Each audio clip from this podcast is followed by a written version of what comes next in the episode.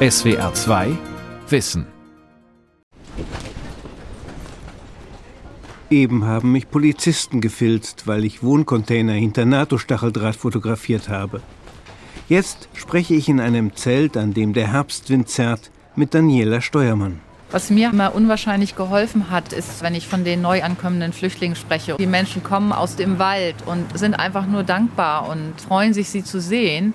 Da kommt so viel zurück, wovon ich meine Motivation auch bekomme und immer wieder sage, und ich mache genau das Richtige.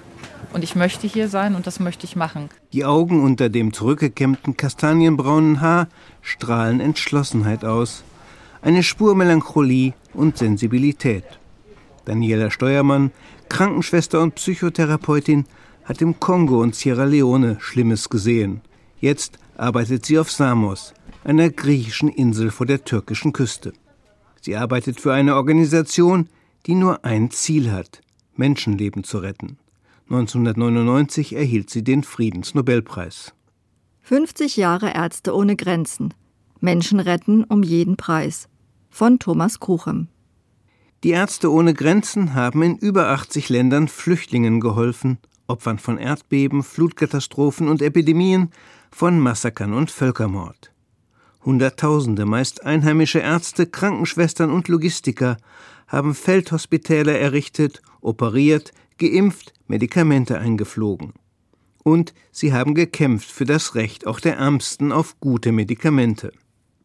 Dabei seien die Ärzte ohne Grenzen immer wieder auch in ethische Dilemmata geraten, erklärt aus Los Angeles Peter Redfield, Professor für Anthropologie an der University of Southern California.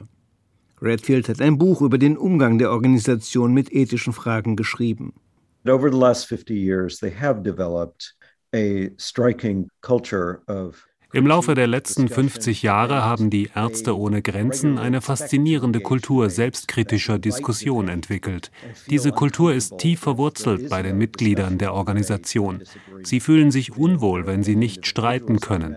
Das einzige unumstößliche Prinzip ist für diese Menschen das der Humanität. Menschenleben sind der höchste Wert überhaupt und niemand sollte unnötig leiden. Davon abgesehen pflegen sie eine bewundernswerte Tradition transparenter und offener Debatten.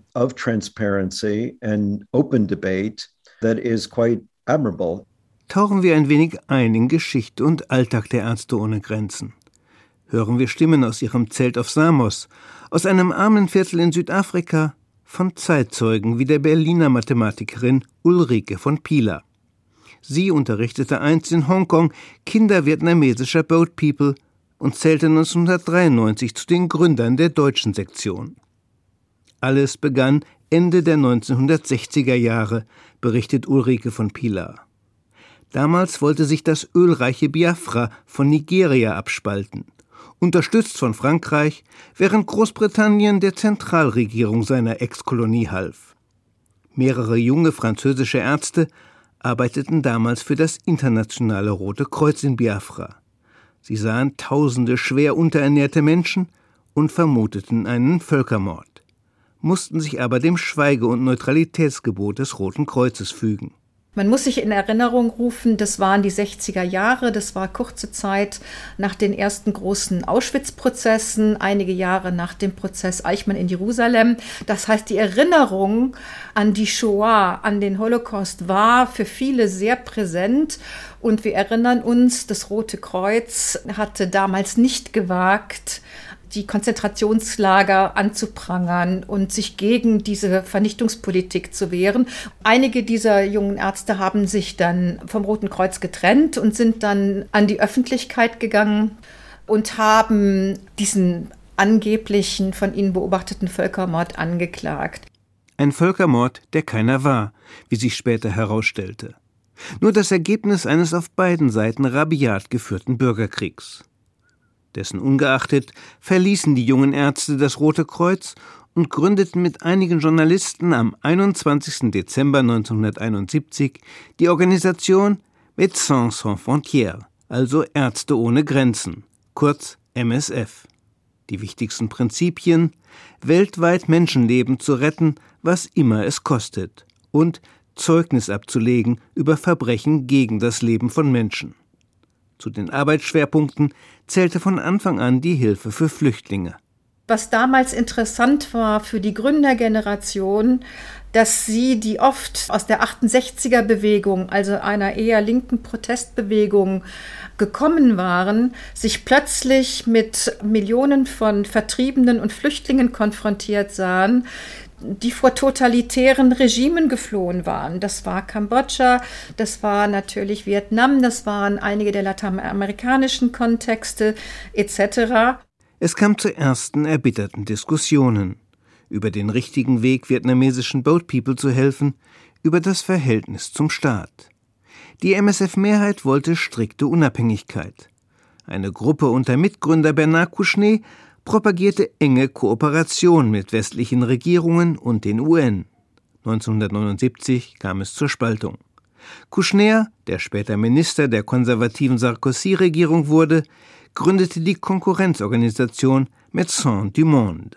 And as the sun breaks through the piercing chill of night on the plain outside Coram, it lights up a biblical Fünf Jahre später, 1984, entwickelt sich in Äthiopien die bis dahin größte Herausforderung für MSF in Afrika.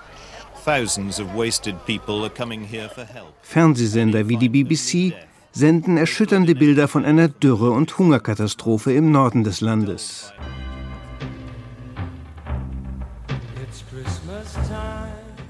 Der irische Sänger Bob Geldof produziert, um zu helfen, den Hit Do They Know It's Christmas Time. Er organisiert Live-Aid-Konzerte. Ein gewaltiger Strom humanitärer Hilfe fließt nach Äthiopien. Diktator Mengistu Haile Mariam jedoch nutzt die Hilfe, um sich oppositioneller Volksgruppen zu entledigen.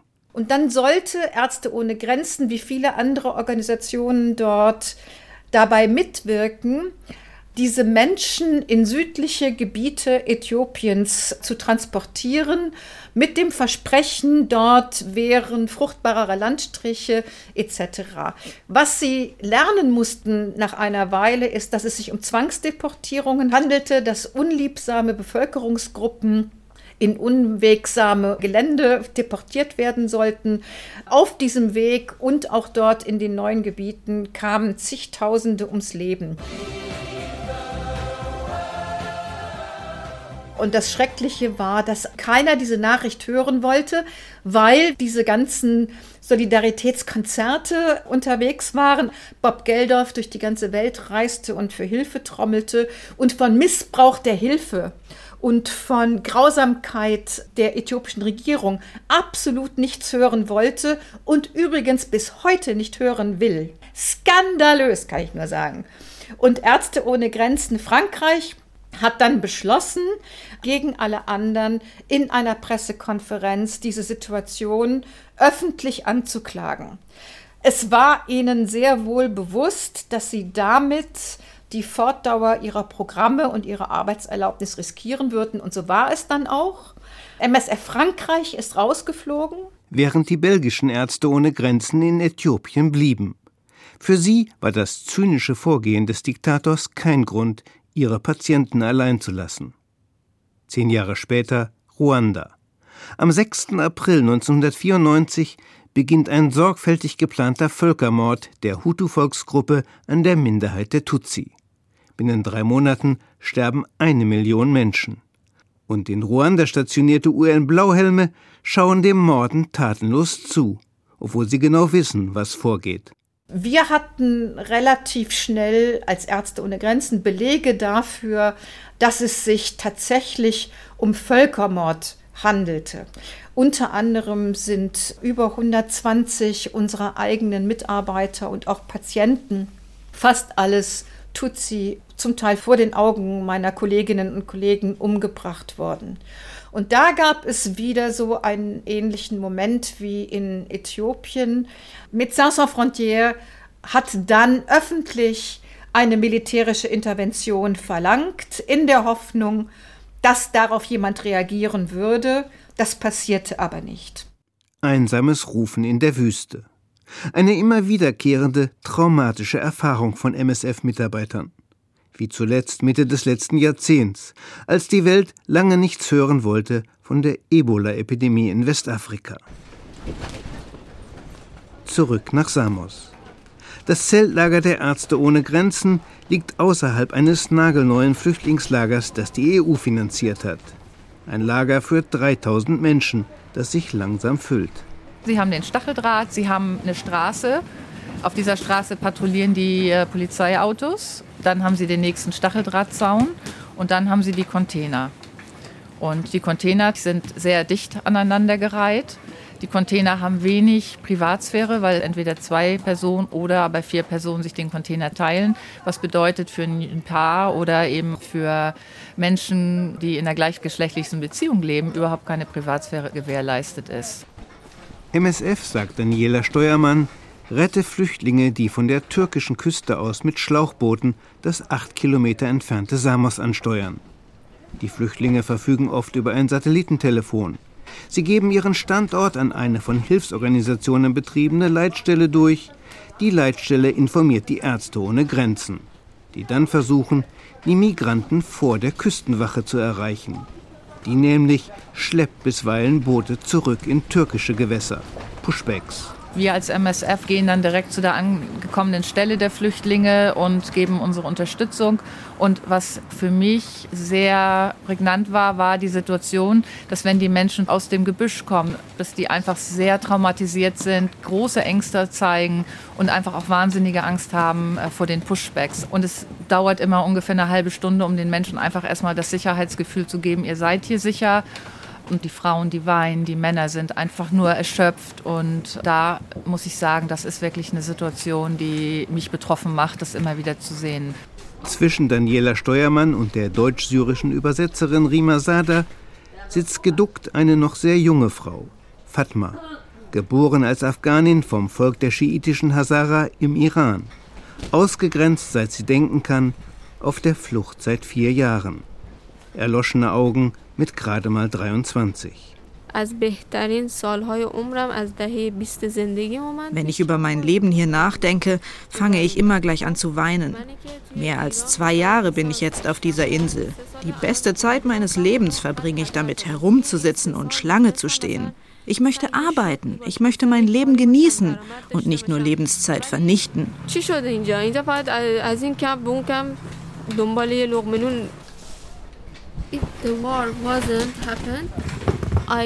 Hätte es keinen Krieg gegeben in Afghanistan, wäre ich in Bamian zur Welt gekommen. Ich wäre nicht seit meiner Geburt auf der Flucht. Aber ich bin im Iran geboren, wo sie über uns Afghanen immer nur abfällig sprechen. Trotzdem bin ich stolz, Afghanin zu sein und zu wissen, die Stadt meiner Eltern ist Bamian. Wann endlich werde ich Bamian sehen, mein verlorenes Zuhause? Auf Samos kümmern sich die Ärzte ohne Grenzen zum einen um die Gesundheit von Frauen. Eine Hebamme hilft bei Geburten. Der zweite Schwerpunkt ist psychologische Betreuung durch eine Psychiaterin und mehrere Psychotherapeuten. Gruppensitzungen in einem der Zelte und Einzeltherapie im schalldichten Klinikmobil kreisen um Schlaf- und Essstörungen, um posttraumatische Stresssyndrome, um Depressionen und Zukunftsängste.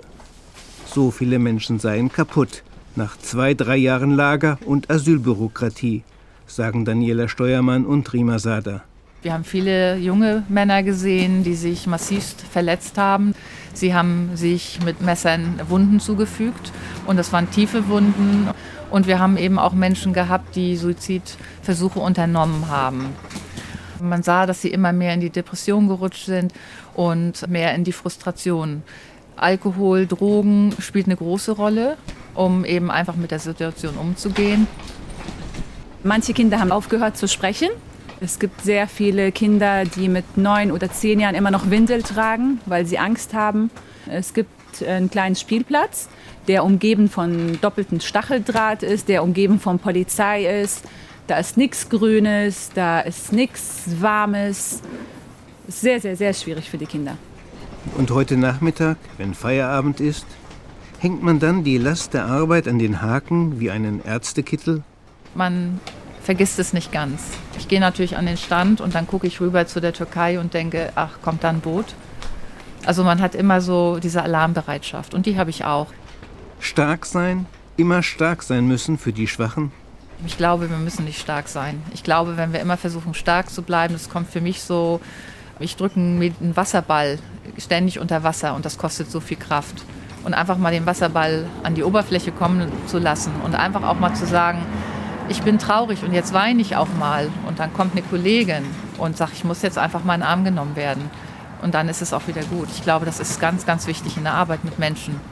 Die Arbeit der Ärzte ohne Grenzen auf Samos wäre wohl weniger nötig, gäbe es nicht die zahlreichen Konflikte im Nahen und Mittleren Osten.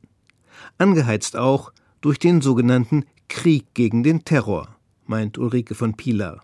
Seit 9-11 wird alles, was internationale Politik in Krisengebieten angeht, eigentlich immer unter diesem Titel Krieg gegen den Terror geführt. Und die Idee war durchaus der westlichen Regierungen, dass alles, aber auch alles, inklusive der humanitären Hilfe, sich den Antiterrorkämpfen dieser westlichen Allianz unterzuordnen hat.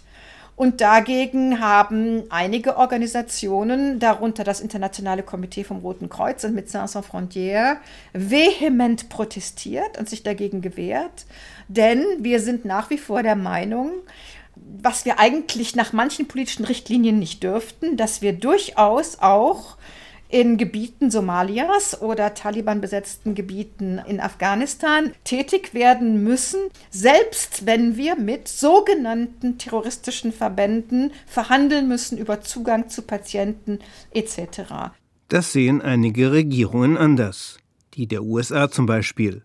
Die Ärzte ohne Grenzen mussten es bitter erfahren. Am 3. Oktober 2015 meldet der Sender Euronews einen Angriff der US-Luftwaffe auf die MSF-Klinik in der afghanischen Stadt Kunduz. 70.000 Menschen waren dort bereits behandelt worden. Das Hospital in Kunduz ist in dieser Nacht zum 3. Oktober in mehreren Runden über ungefähr eine Stunde mehrmals gezielt bombardiert worden.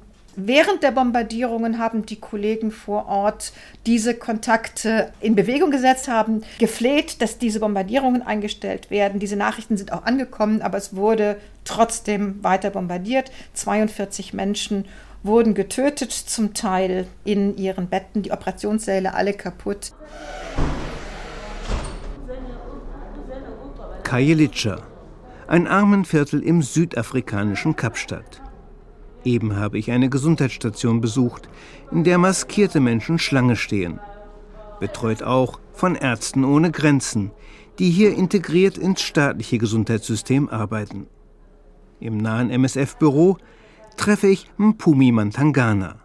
Weil heute Feiertag ist, Heritage Day, trägt die Veteranin des Kampfes für HIV-Medikamente prachtvolles Gelb-Rot-Schwarz, traditionelle Kleidung der Kosa-Volksgruppe. Es sei schlimm gewesen in den späten 90er Jahren, erzählt die langgediente Krankenschwester. Totgeweihte HIV-Patienten vor den Gesundheitsstationen, viele im Rollstuhl. Den Kranken haftete überdies ein schlimmes Stigma an. HIV-infizierte Frauen wurden als angebliche Prostituierte zu Tode gesteinigt. Unfortunately, those times our Leider hat unsere Regierung bestritten, dass es in Südafrika ein HIV-Problem gibt. Präsident Thabo Mbeki hat sogar öffentlich gesagt, dass er noch nie einen HIV-positiven Menschen gesehen habe. Ich habe aber erlebt, wie viele unserer Brüder und Schwestern an HIV gestorben sind.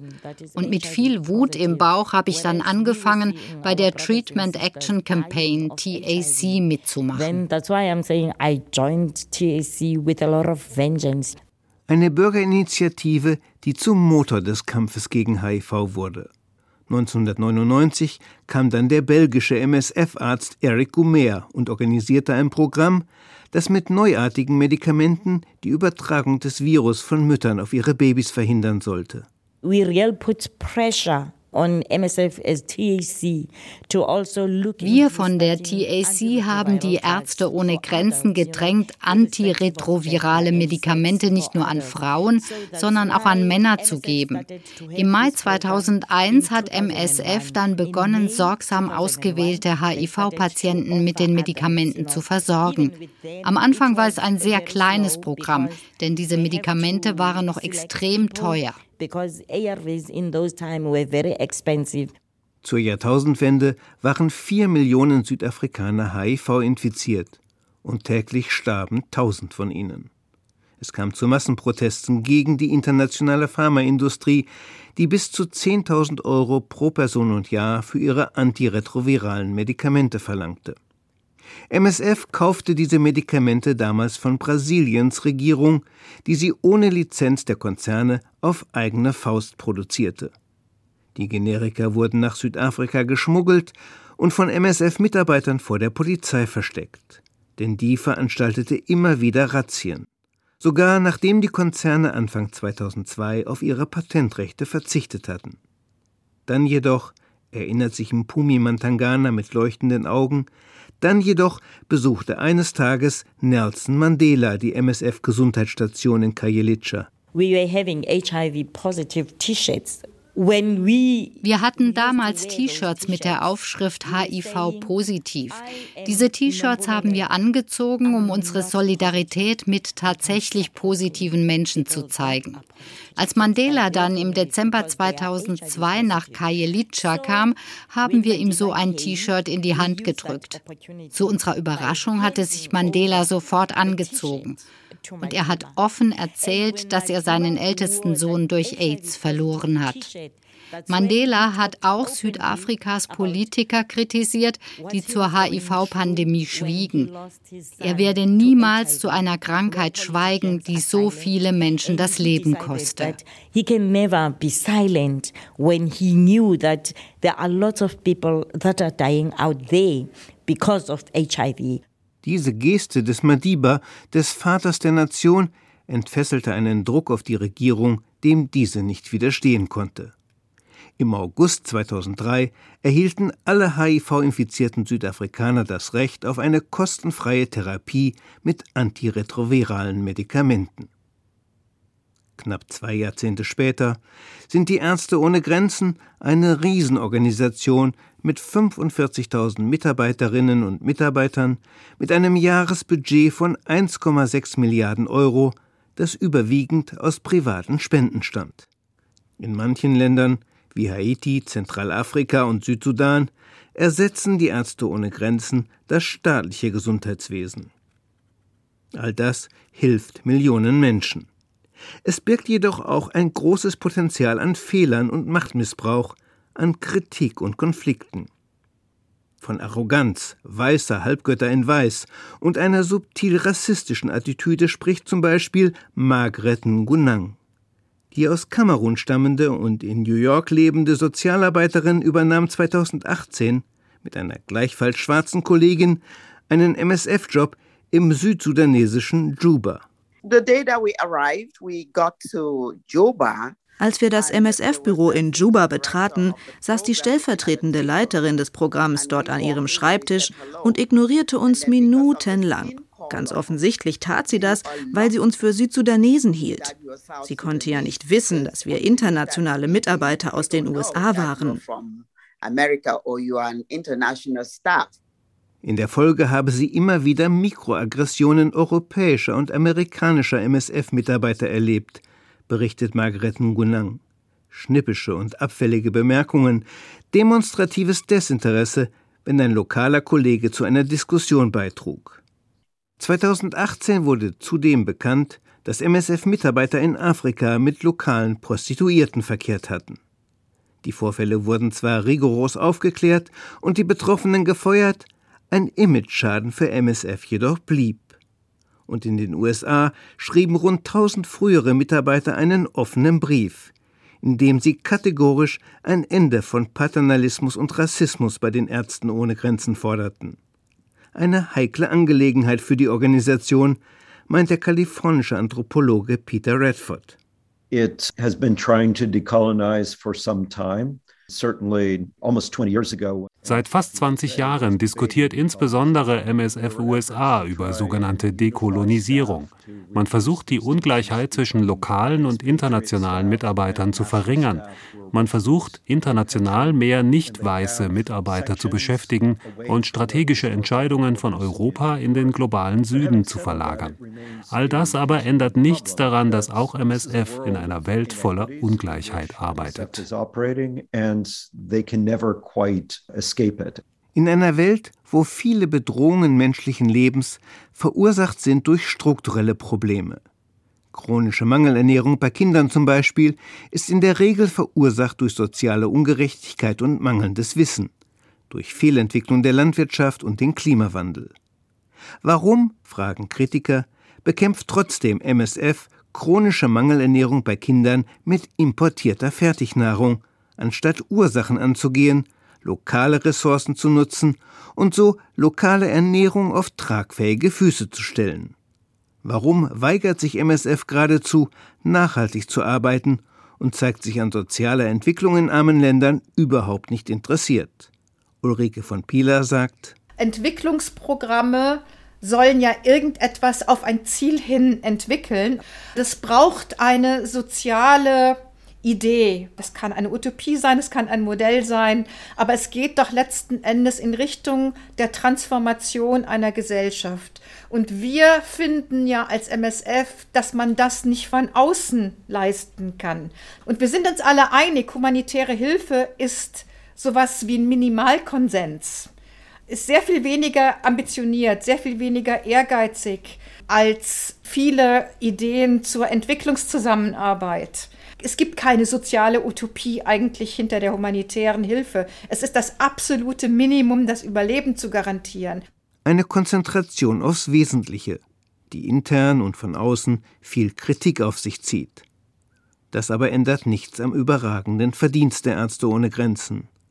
Hunderttausende MSF-Mitarbeiterinnen und Mitarbeiter haben über 50 Jahre Millionen Menschenleben gerettet. MSF-Mitarbeiter wie der in Süddeutschland praktizierende Kinderarzt Klaus Vollmer. Vor einigen Jahren war Vollmer für die Ärzte ohne Grenzen in Äthiopien, wo mal wieder Dürre herrschte. Und es kam ein Opa, der kam mit seinem Enkel auf dem Rücken und er war zwei Nächte durchgelaufen, weil er gehört hatte von einer blauen Stadt. Wir hießen blaue Stadt, weil wir mit blauem Plastikschied unsere ganzen Zelte aufgebaut haben. Und er kam her und hat gesagt, ich habe gehört, ihr schafft es, meinen Enkel durchzubringen. Zwei sind schon gestorben. Und nach dreieinhalb Wochen konnte der wieder nach Hause gehen mit dem Opa. Und der Opa, der war derartig glücklich und hat gesagt, Mensch, sag allen ein Riesendanke, dass ihr das gemacht habt, das ist super. Ja, so ein Mensch bleibt einem im Herzen und im Kopf. SWR 2 Wissen. 50 Jahre Ärzte ohne Grenzen. Autor und Sprecher Thomas Kruchem. Redaktion Dirk Asendorf. SWR 2 Wissen. Manuskripte und weiterführende Informationen zu unserem Podcast und den einzelnen Folgen gibt es unter swr2wissen.de.